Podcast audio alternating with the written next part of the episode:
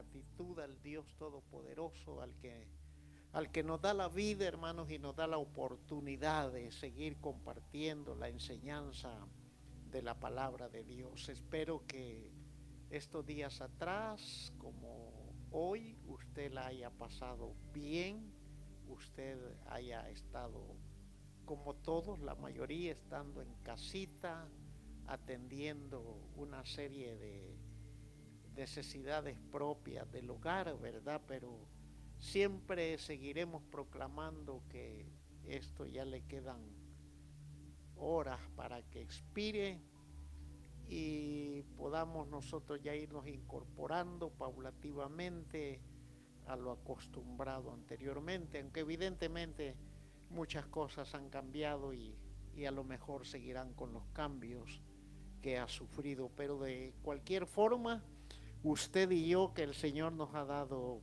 eh, la vida, nos ha dado el sustento, nos ha dado el, el, abrigo, el techo y la bebida, démosle gracias a Dios, hermano.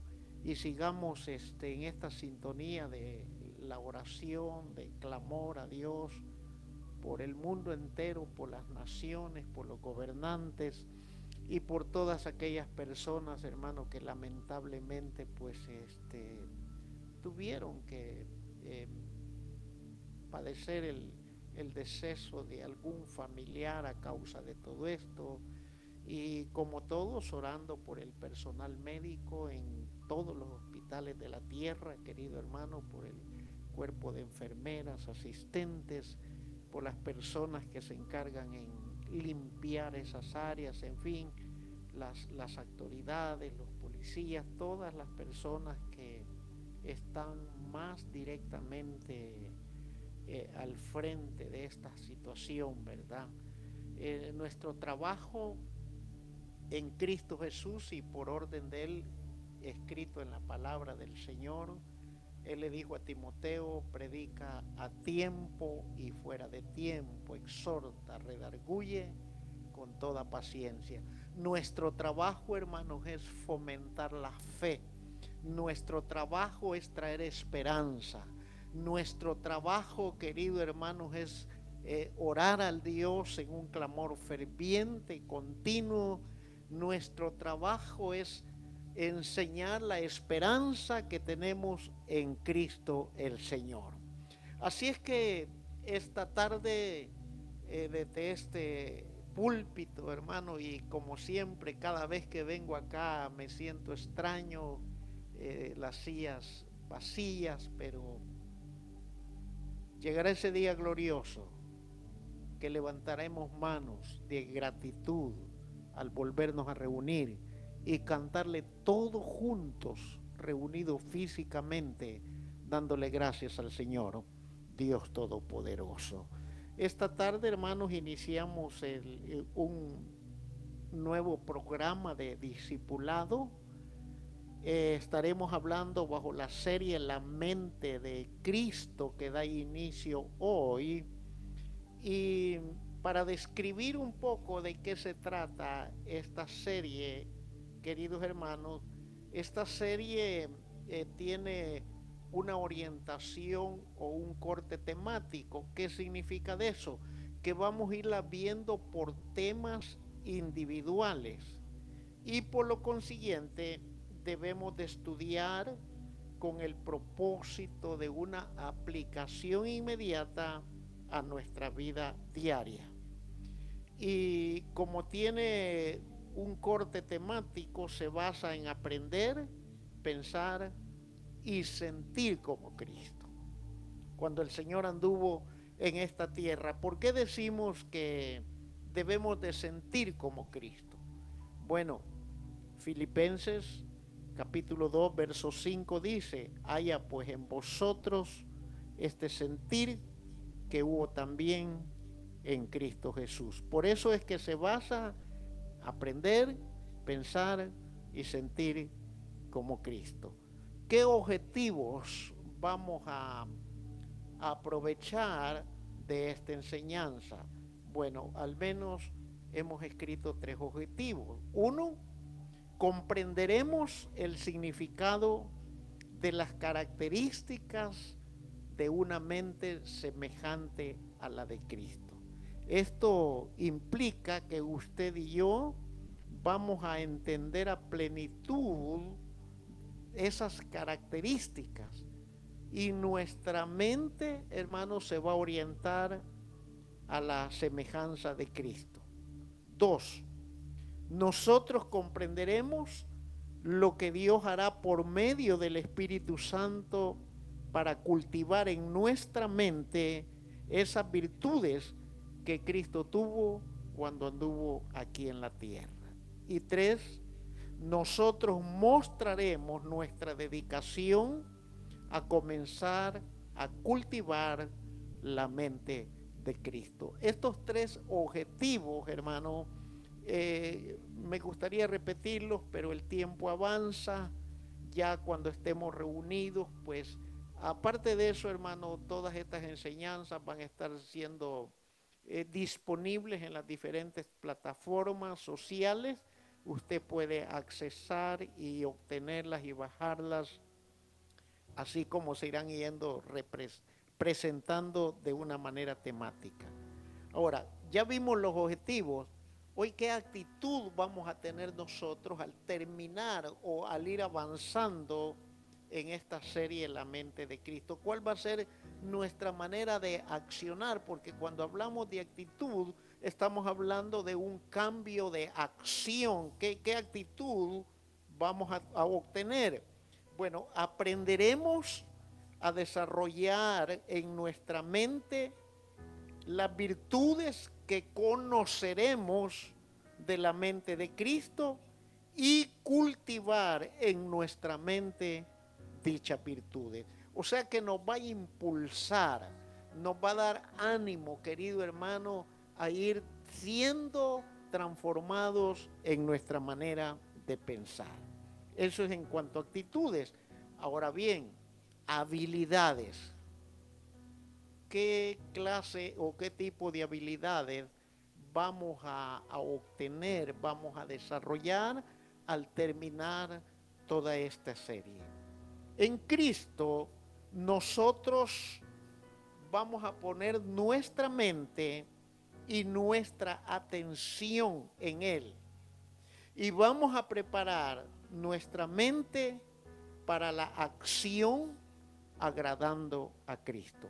Esa es la habilidad que nos va a quedar impregnada y en la habilidad se resume el programa de discipulado de la mente de Cristo, que nosotros vamos a poner nuestra mente y nuestra atención en Cristo y esto hará preparar nuestra mente para la acción agradando a Cristo. Mire qué bueno, querido hermano ya habiéndole eh, dado eh, las generalidades de esta temática de la serie de la mente de Cristo, permítame y ayúdeme y pongámonos de acuerdo y hagamos una breve oración para que el Señor nos ayude en el desarrollo de esta serie que hoy inauguramos, que hoy iniciamos. Padre, te damos gracias.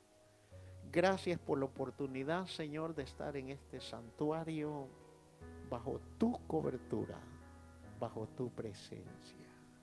Con el anhelo, Señor amado, y el deseo profundo que todas las personas, incluyendo nuestros hermanos de la iglesia local, que estarán atentos a partir de este momento y los miércoles siguientes que vienen, Señor amado, esta palabra cumpla el propósito por el cual tú la envías a nuestros corazones. En el nombre de Jesús te damos gracias. Amén y amén. La lección 1, querido hermano, como usted está viendo ahí, se alcanza a ver en la, en la pantalla de su teléfono, su computador. La lección número 1 se titula Características de una mente semejante a la de Cristo. Ese es el título de la lección número uno. Seis características de una mente semejante a la de Cristo.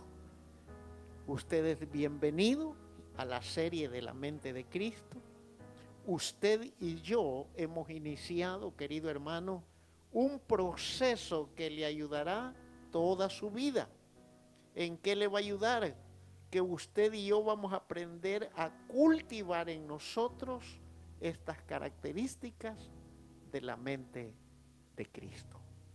Ahora vamos a ir a la palabra del Señor y vamos a tomar un texto, un texto base o como antes se conocía el texto áureo o el texto a memorizar, queridos hermanos, y ese texto que nos abre la dinámica temática para compartir esta serie la encontramos en, el, en la epístola del apóstol San Pablo a los romanos, o sea, Romanos capítulo 12, versículo 2.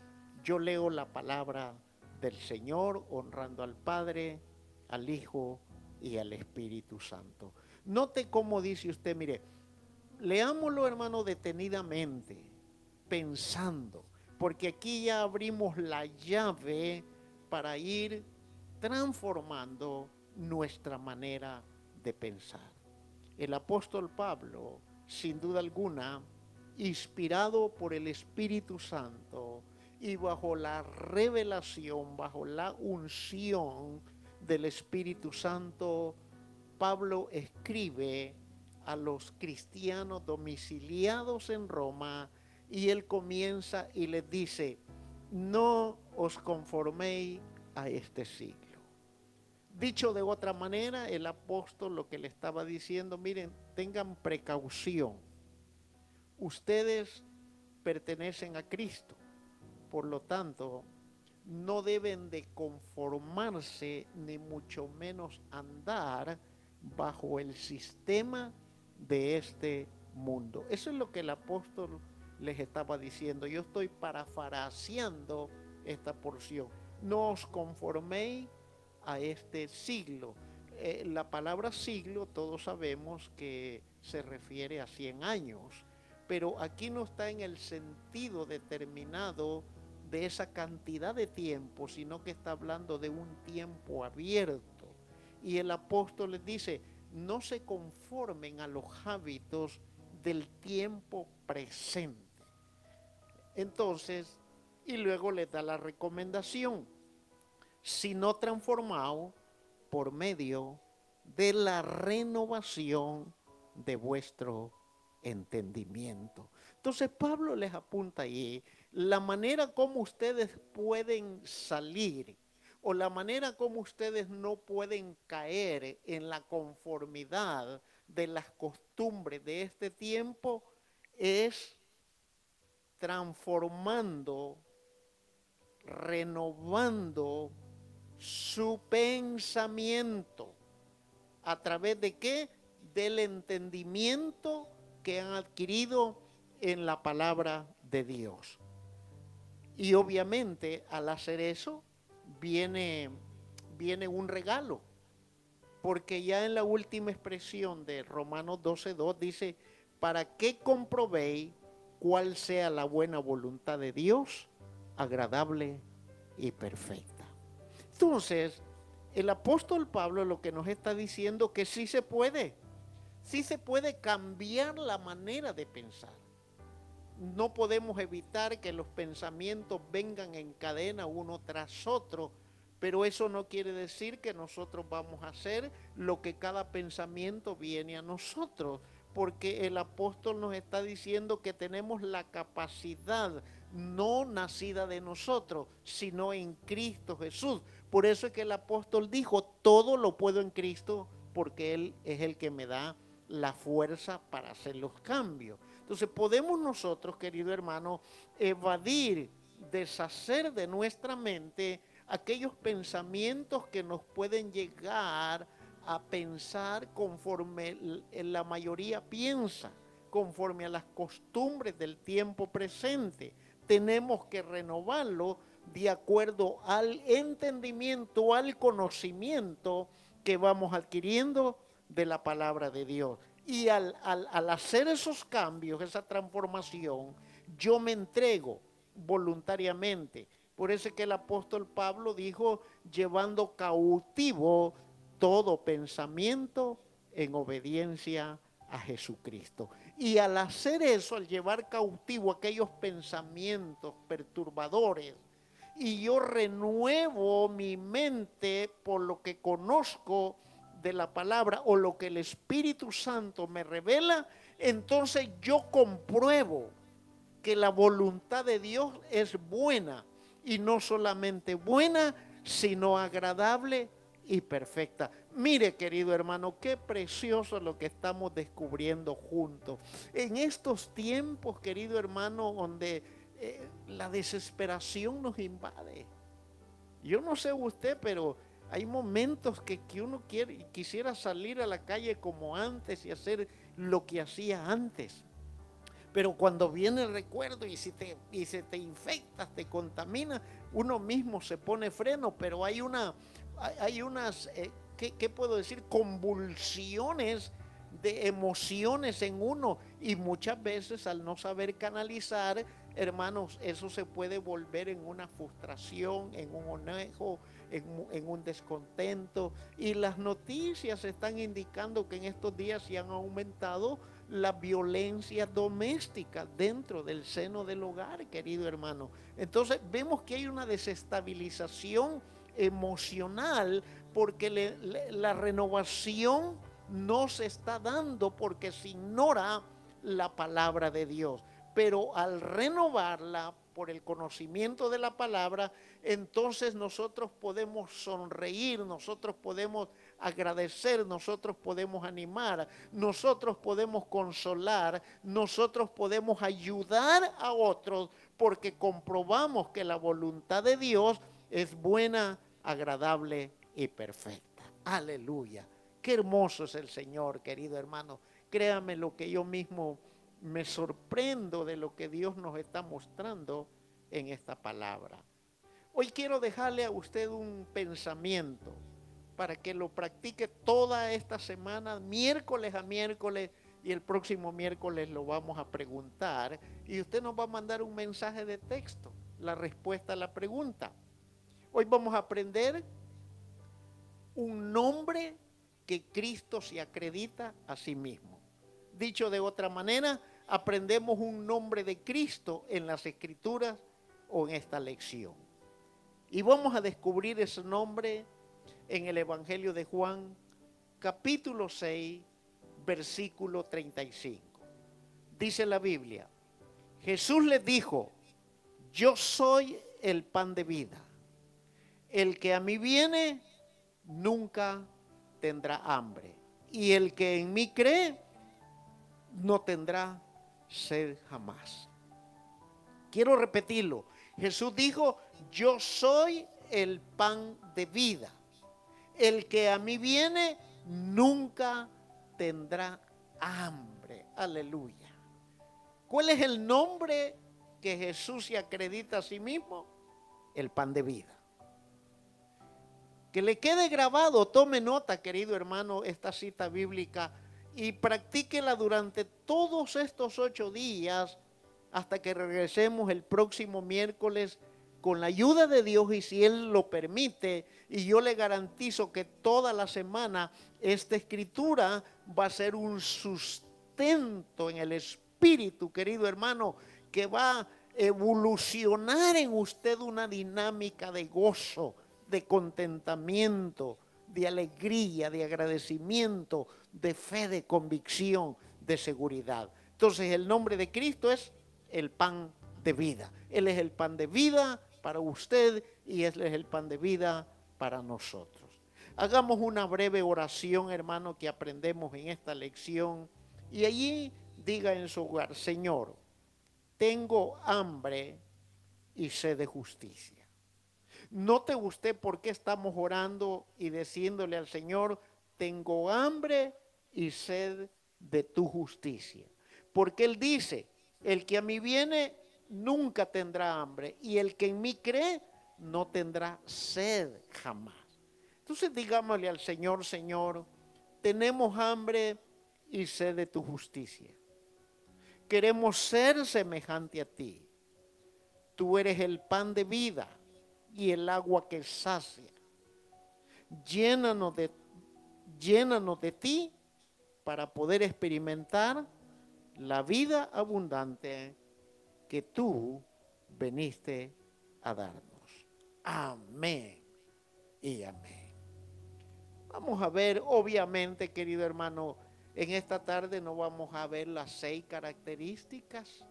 Esta clase únicamente de una hora. Iniciamos a las ocho en punto. Eso implica que a las nueve, nueve y cinco por tarde estaremos concluyendo.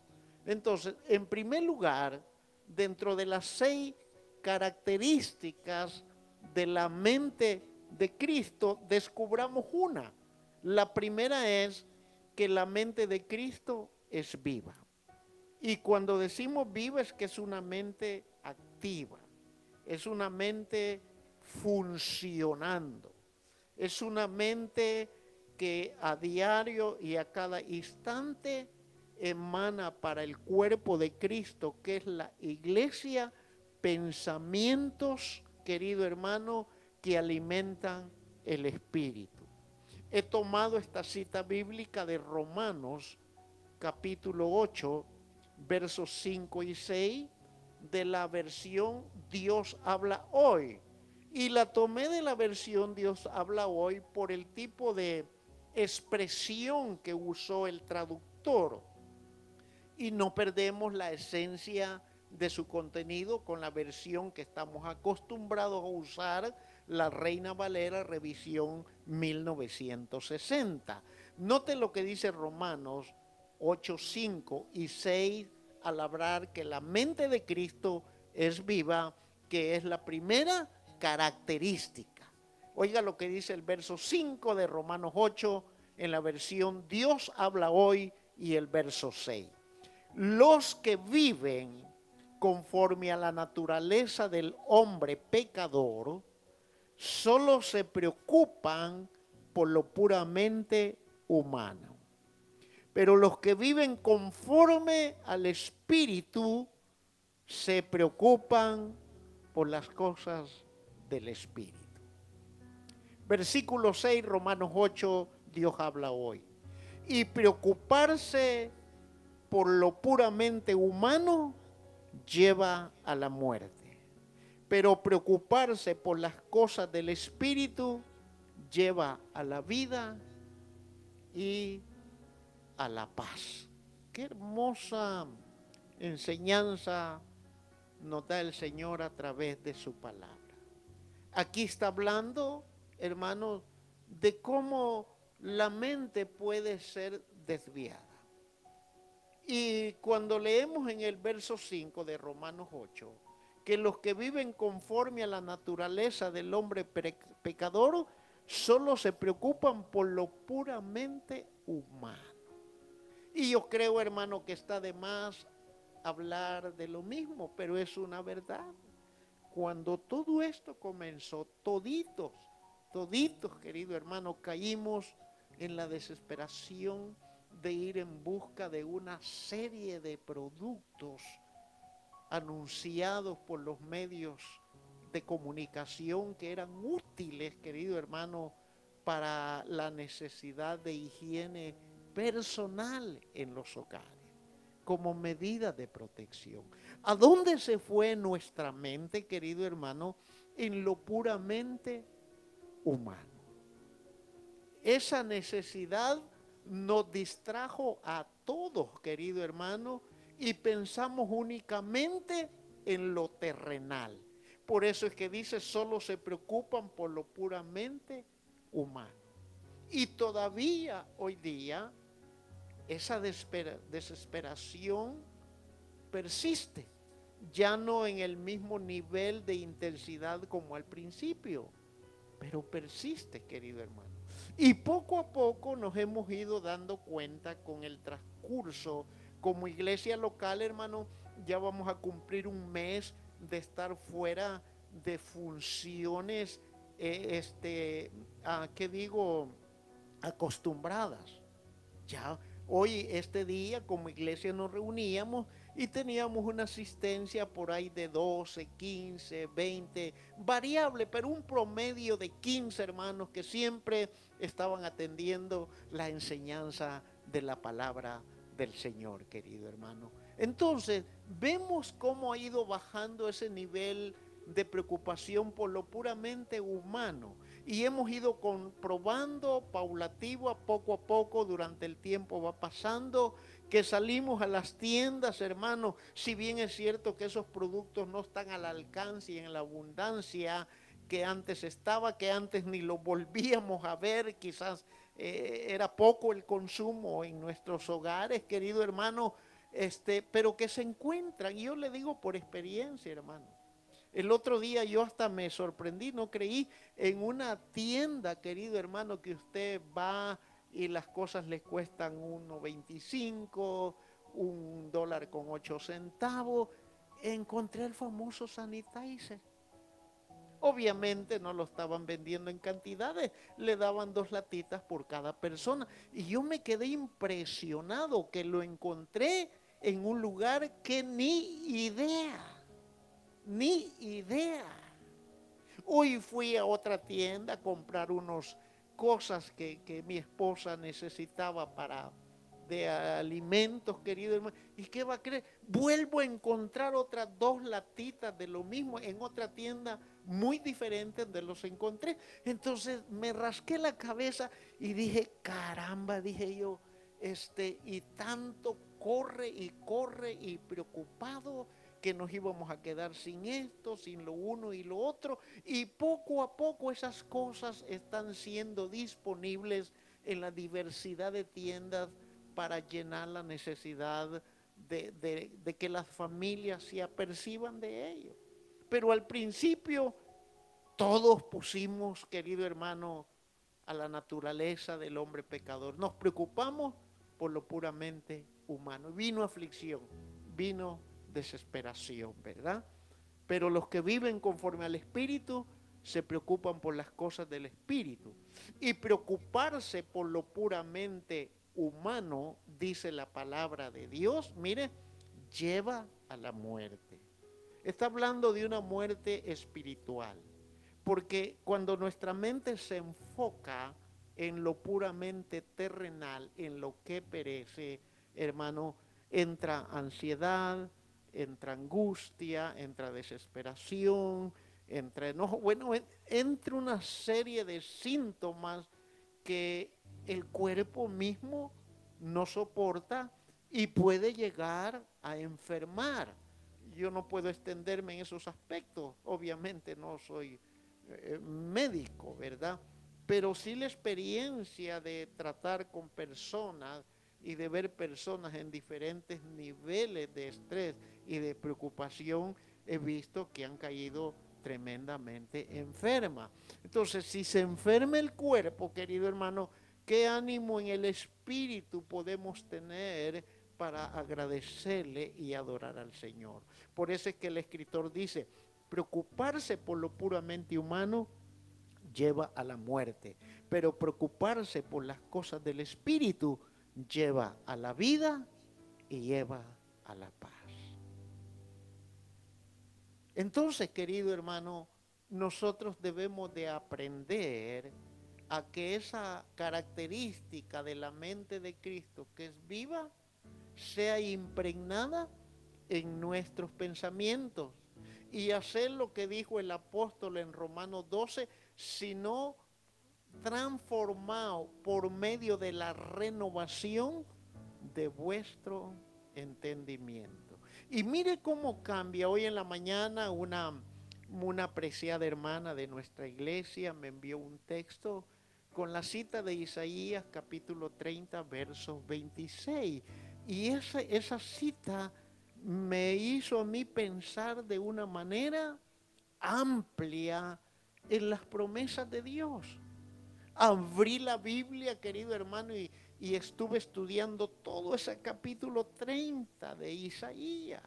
Y el Señor trajo a mi conocimiento que ese capítulo y esos versículos, hermano, están bajo un contenido profético para Israel después del periodo de la guerra de Armagedón. Y por eso es que él habla de una claridad de un solo día que será siete veces más. Vendrá la renovación, vendrá la prosperidad, vendrá todo lo que Israel necesita. Pero no perdamos de vista que ese verso también en sentido profético es aplicado a la iglesia, queridos hermanos. Entonces, veamos cómo a mí me cambió porque me hizo estudiar la Biblia hoy me hizo eh, meterme en ella a, experimentar lo que todo el capítulo 30 de Isaías y con un versículo, solo con el versículo 26, yo pude extraer una rica enseñanza y me trajo una certeza, una seguridad, querido hermano, que esto está a la puerta, que pase de la noche a la mañana hermano, tendremos una noticia que todos vamos a saltar de nuestras sillas de la cama, vamos a caer de rodillas, vamos a llorar y le vamos a dar gracias a Dios, querido hermano. Un tan solo versículo me hizo transformar. ¿Por qué digo esto? ¿Y por qué traigo esta experiencia que yo viví hoy? Porque me levanté como un poco desesperado, ya como cansado de esta situación, hermano ¿Cuándo vamos a volver? Porque todo mundo hablamos, ¿cuándo vamos a volver a la normalidad? Quizás no volvamos a la normalidad.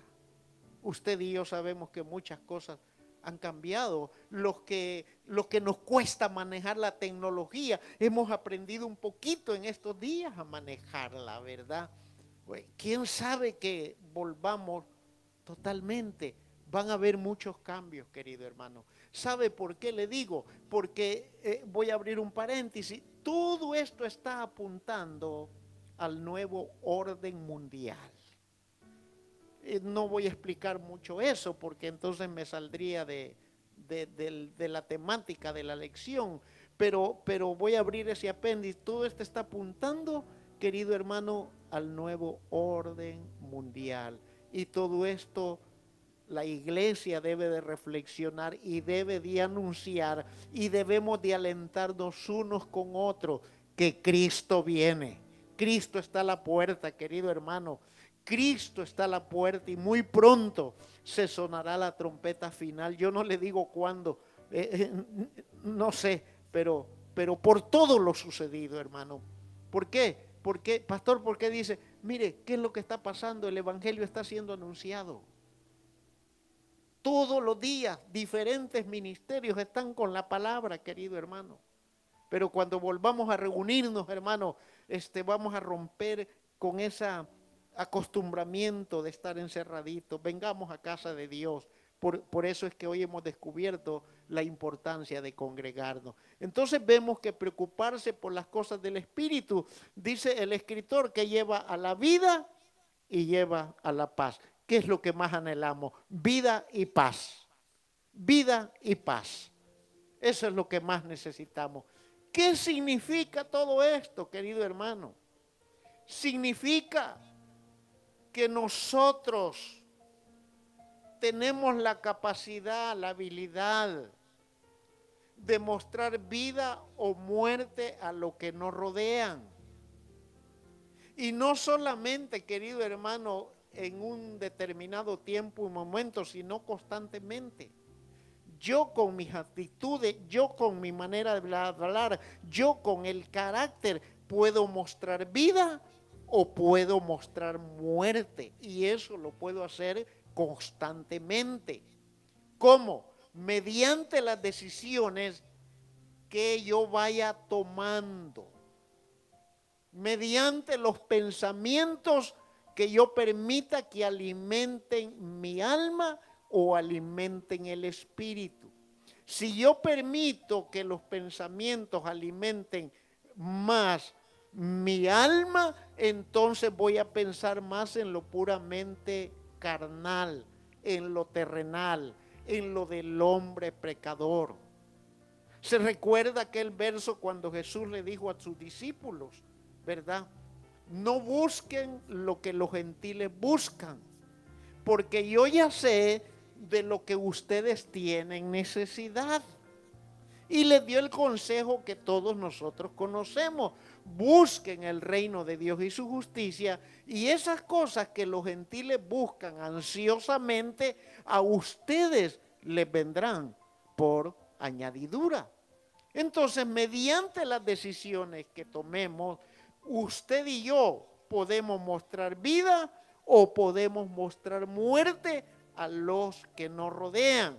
Dicho de otra manera, nosotros escogemos, querido hermano, a qué pensamiento obedecer, a qué línea de pensamiento podemos nosotros dirigirnos. Si al pensamiento del primer Adán, del hombre pecador de la naturaleza humana, o al pensamiento del postren Adán, del Espíritu, que es Cristo Jesús.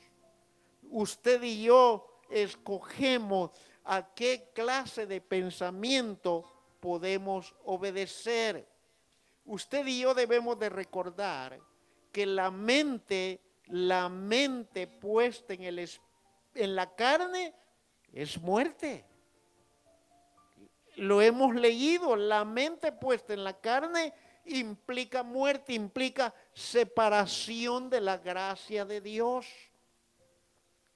Por eso es que el Señor de sin fe es imposible agradar a Dios. Y el que se acerca a Él crea que la hay, porque Él es galardonador de los que le busca. Entonces la mente puesta en el en la carne, en la vida almática, en la vida que está conformándose, querido hermano, a los costumbres de este tiempo presente, el resultado va a ser una muerte espiritual, una ceguera espiritual, una deficiencia total en el conocimiento de la voluntad de Dios, que es agradable, es perfecta y es buena pero la mente puesta en el espíritu, aleluya. La característica de la mente de Cristo es viva. La mente puesta en el espíritu, esta mente está viva y está activa. Porque la mente de Cristo, hermano, no es perezosa. La mente de Cristo no es conformista. La mente de Cristo no piensa solamente en el yo la mente de Cristo, querido hermano, no es exclusiva. La mente de Cristo no es perezosa. La mente de Cristo reflexiona sobre la persona del Padre, sobre la persona de Dios.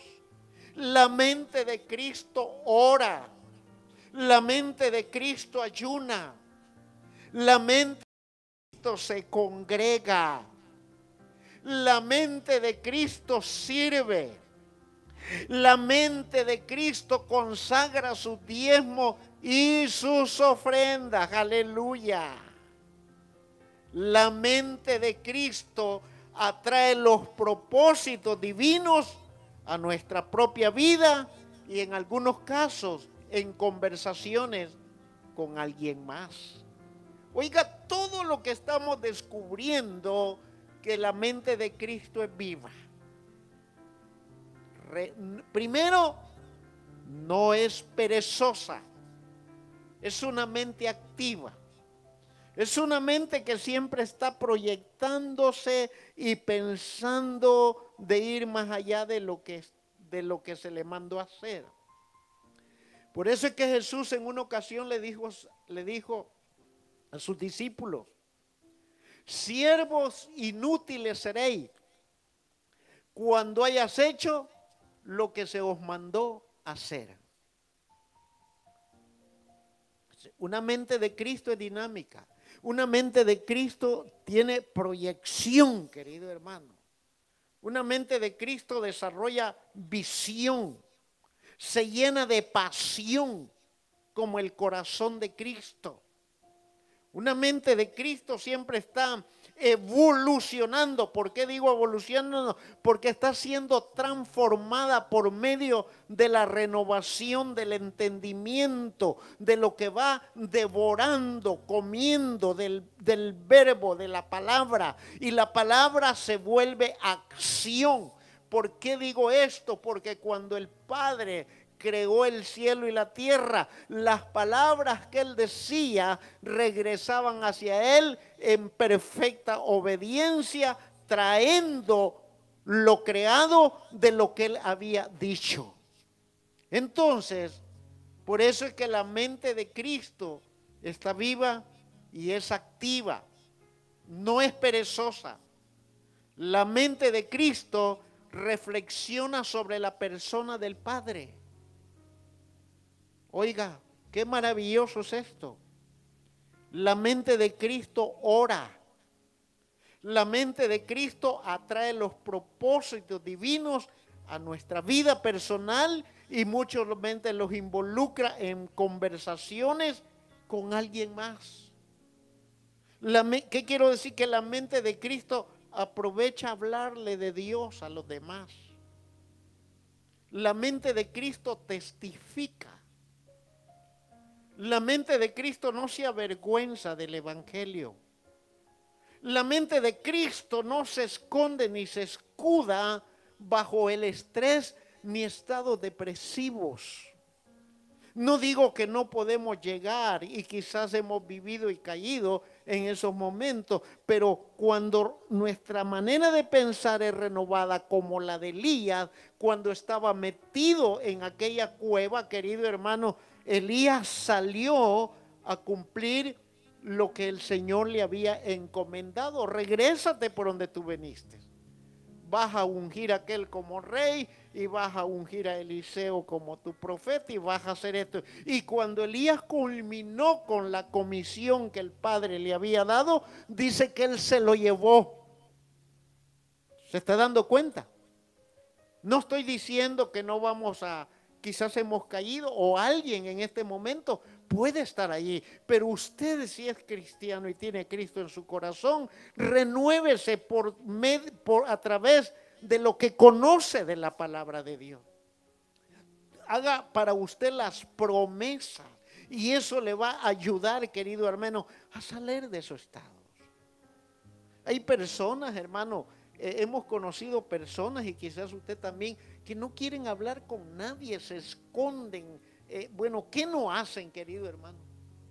Es como que se desaparecen de la tierra. Y necesitan esta ayuda y por eso estamos nosotros reflexionando. Qué lindo es atraer los propósitos divinos a nuestra vida. Y los propósitos de Dios, hermano, aquí usted los conoce, usted los, como pastor, ¿cuáles son? Querido hermano, mire, Jeremías 29, 11 habla de los propósitos de Dios. Yo sé los pensamientos que tengo acerca de vosotros, pensamientos de bien y no de mal, para darnos el fin que vos esperáis. El Salmo 23 nos anuncia los propósitos de Dios. Dice que en lugares de delicados pastos nos pastoreará y junto a aguas de reposo nos hará descansar. Dice que cuando nos encontremos en momentos de angustia terrible, que no temamos porque su presencia está con nosotros. Y dice él, querido hermano, que en presencia de aquellos que nos persiguieron por mucho tiempo, que nos vituperaron, que hablaron toda clase de mal mintiendo contra nosotros, querido hermano, y que querían vernos caer y devorar nuestras carnes. Dice que Él va a preparar mesa en presencia de ellos para que ellos vean que tenemos un Dios poderoso que nos cuida, nos protege y Él levanta nuestra cabeza sobre nuestros enemigos venciéndolos.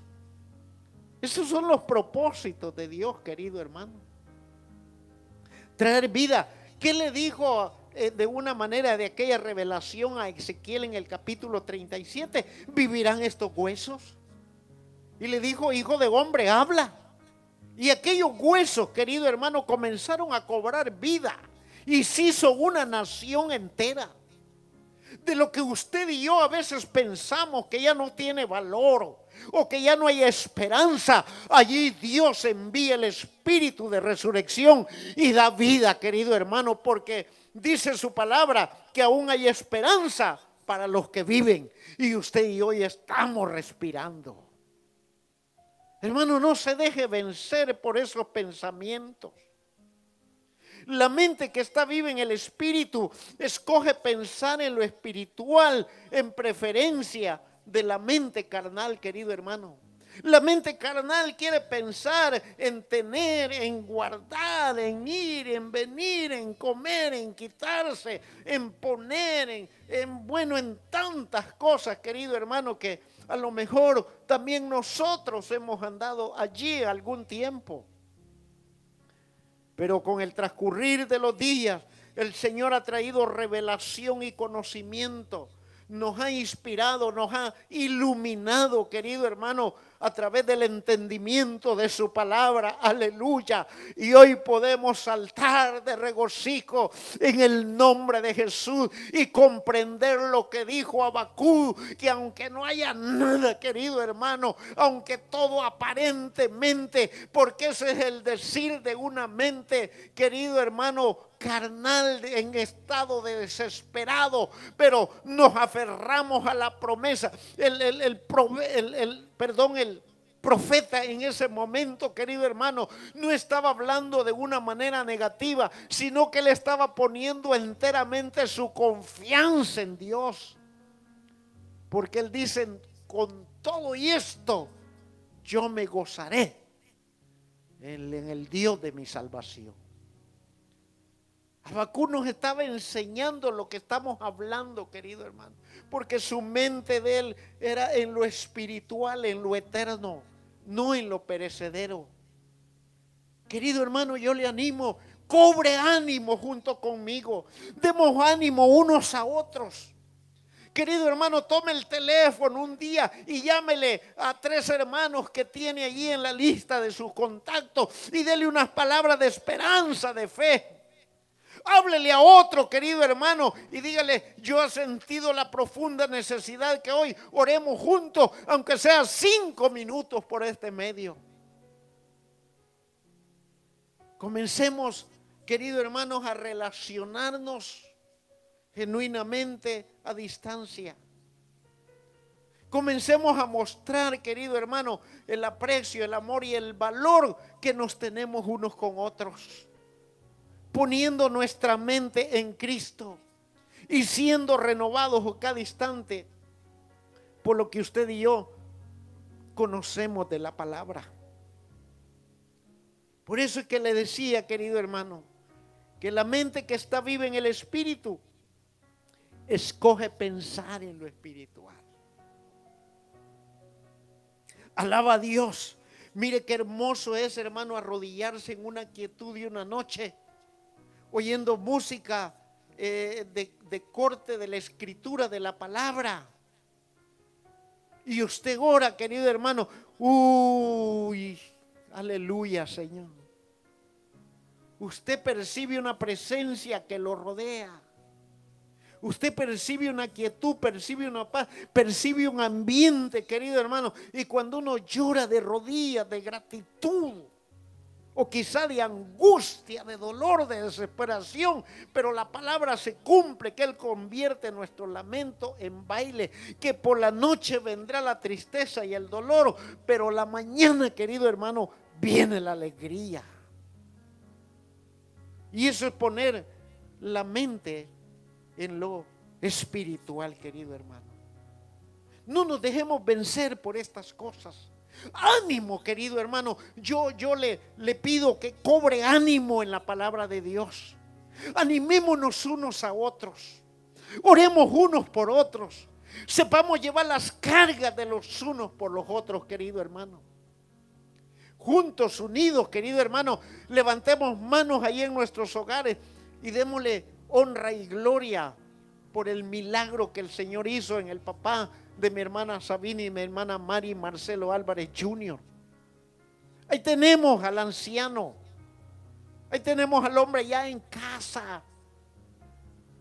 Dos días quizás han pasado que él recibió su trasplante después de esperar un tiempo, querido hermano. Pero él ya tiene su trasplante. Es un, bueno, es un milagro. Sí, hubo un hospital, hubieron unos médicos, hubo un especialista, hubo un equipo, sí lo hubo, pero ¿quién le da entendimiento a la ciencia?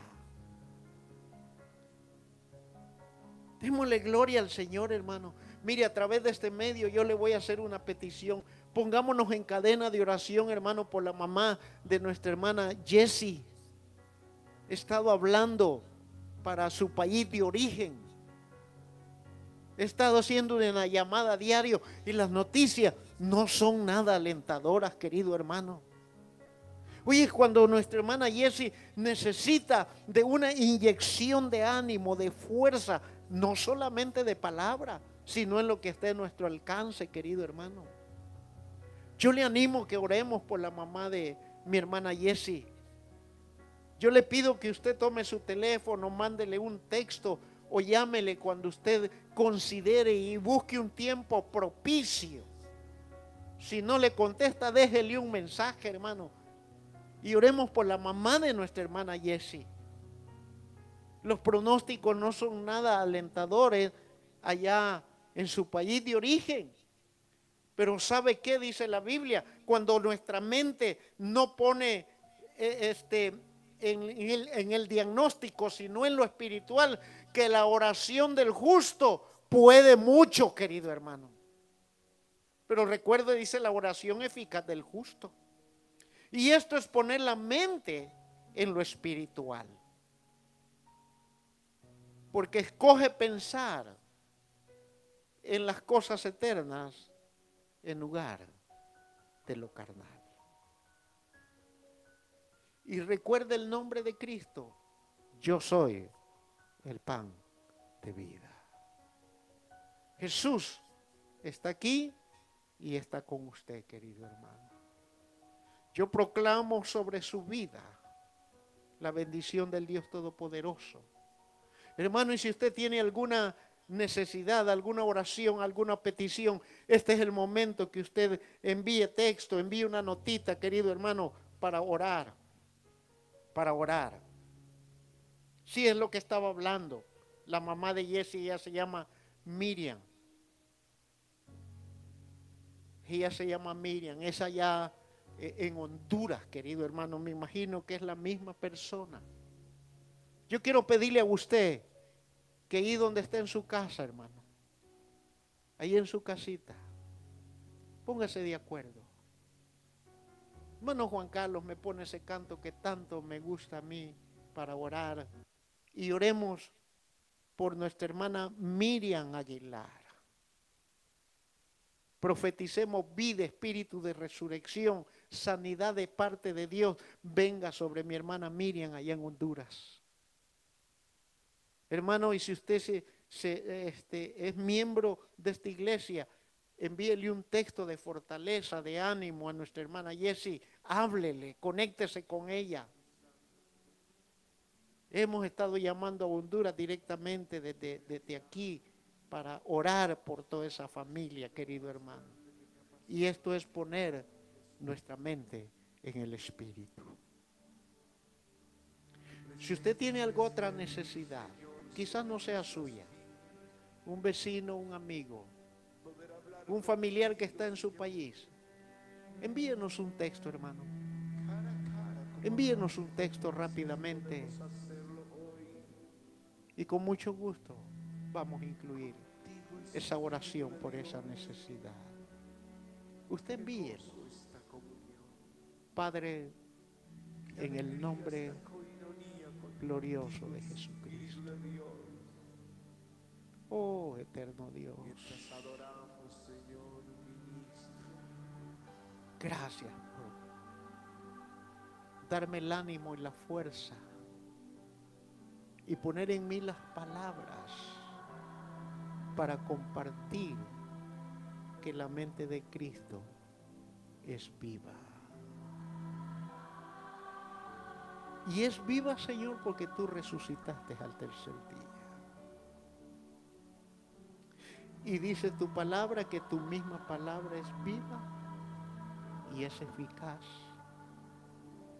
más que espada de doble filo. Pero hoy nos unimos con nuestros hermanos que están en sus hogares. Y levantamos esta casa en oración hacia ti, Señor amado. Todos nuestros hermanos.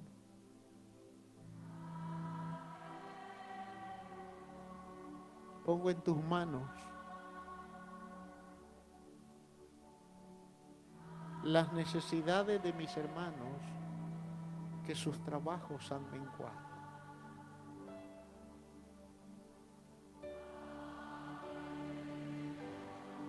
Trae la provisión para sus hogares, Señor.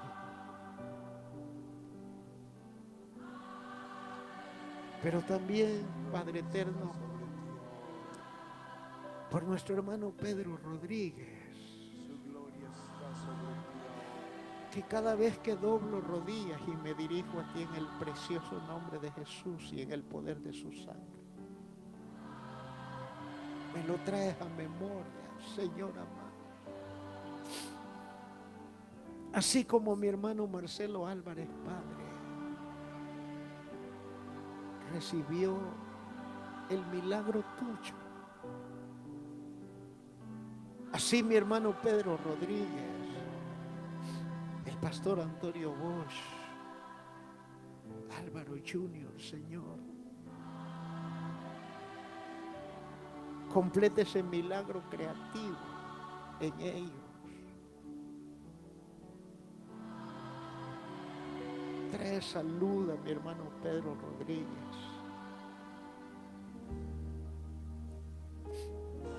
Yo bendigo su casa, su esposa sus hijos. Bendigo la obra de sus manos, Señor amado.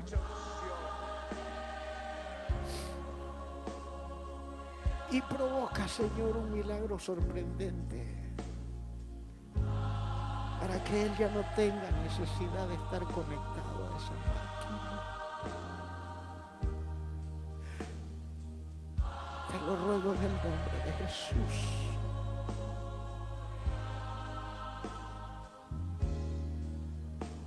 Por nuestra hermana Miriam Aguilar. Ella se encuentra en Honduras, Señor.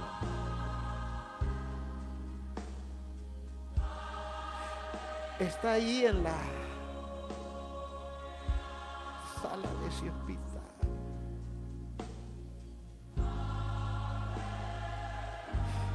Sus hijos acá, Señor, están con angustia. Porque yo sé que no es fácil. Yo viví esa experiencia, Señor, hace muchos años.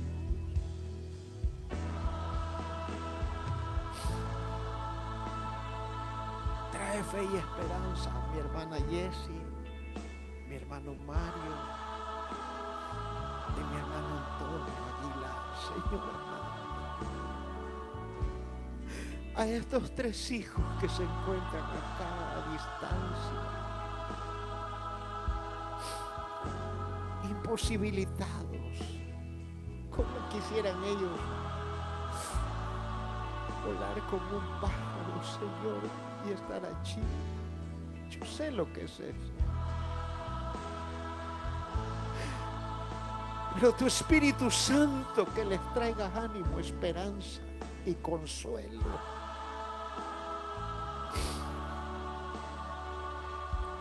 y sana el cuerpo de mi hermana Miriam Aguilar.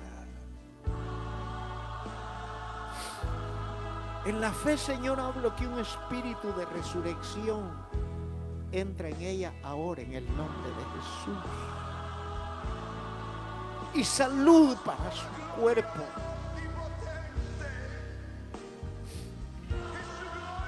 Dios mío, provee los recursos económicos para tanta gente. Gente que está desesperada, confundida.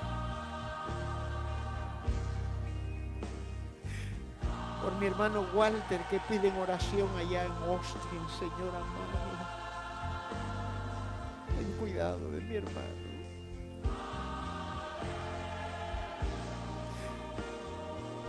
Que tu paz le inunde y que Él ponga su mente en el Espíritu para tener confianza. Porque las circunstancias económicas, Señor, en estos días nos embargan a todos, las iglesias, yo mismo.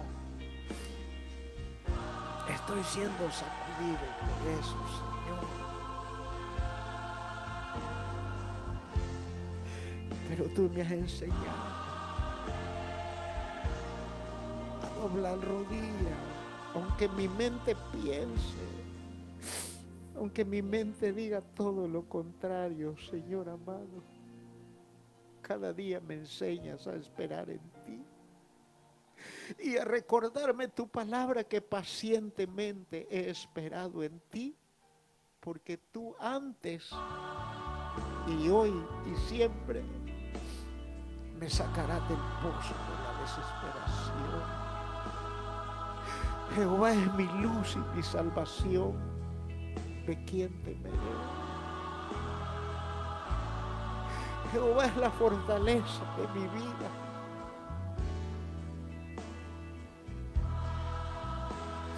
¿A dónde iría, Padre, si no solamente a ti, que tienes palabra de vida eterna?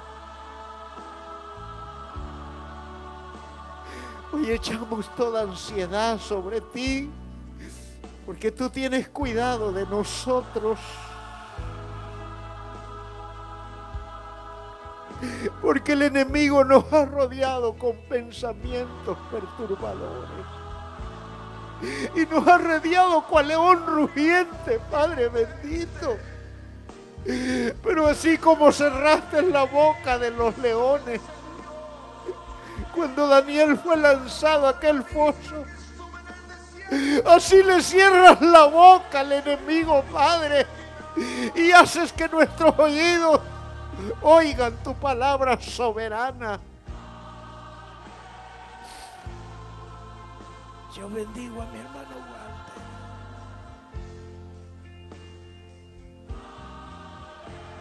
Sea bendito en el nombre de Jesús. Bendigo a mi hermana Miriam Aguilar y a sus hijos.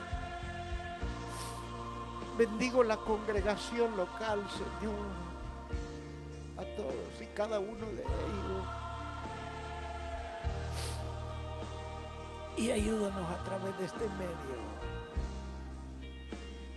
seguir proclamando el triunfo de Cristo en la cruz. Esta semana el mundo la conocemos como la Semana Mayor, la Semana.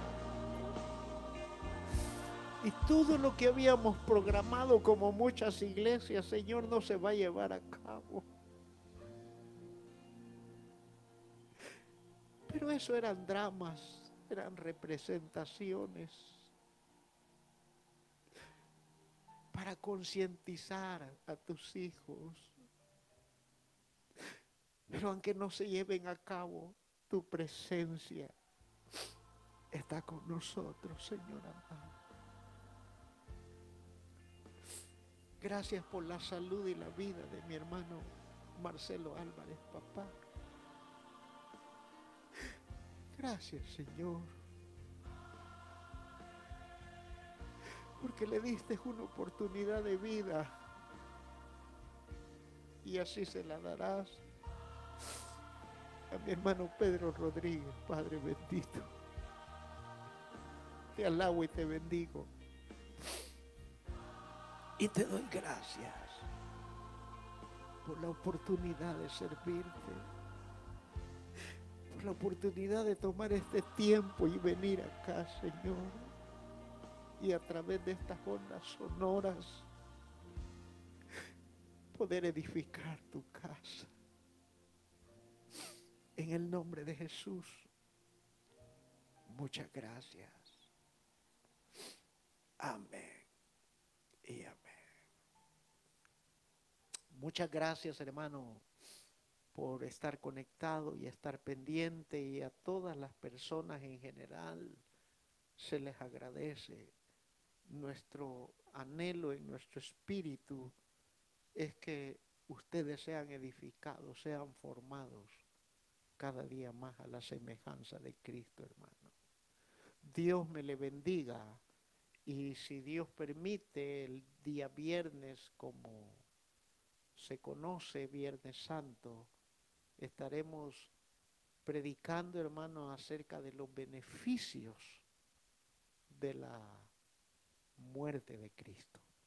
Estaremos hablando cuáles fueron los beneficios que el Señor trajo a su iglesia y a todo aquel que le quiera recibir como su único y suficiente Salvador.